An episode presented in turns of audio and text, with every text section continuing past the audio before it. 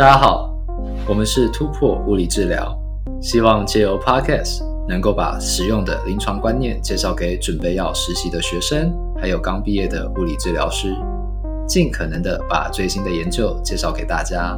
同时，我们也分享美国留学的经验和申请的过程，以及在美国工作的甘苦谈。如果你对这些有兴趣的话，选择这个 Podcast 就对啦。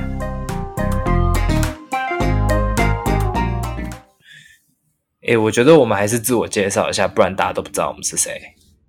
好啊，你要不要先讲？OK，大家好，我是 Roger，呃，毕业于台湾大学的物理治疗学系，然后呢，就来美国大呃美国的西北大学读了 DPT，呃，也就是物理治疗的临床博士学位。那在来美国之前呢，我在台大医院，呃，还有私人诊所都有担任过物理治疗师。那目前在美国的 Headache Center 工作。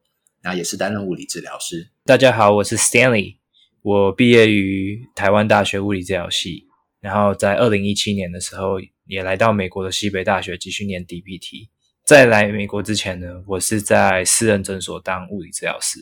那最近就是刚毕业，刚考到美国的物理治疗师执照，准备进入美国的职场这样子。那为什么我们会选择用 Podcast 的平台来推广物理治疗呢？主要是因为它可以放着听，可以边读书边开车的时候边听。那我们也希望可以用轻松聊天的方式来跟你们介绍研艰深的研究内容，像是临床指引 （Clinical Practice Guideline，CPG），或说我们可以分享一些我们留学的经验，还有申请的过程，还有物理治疗实证的一些研究，像是 RCT 啊，或是 Meta Analysis 这些。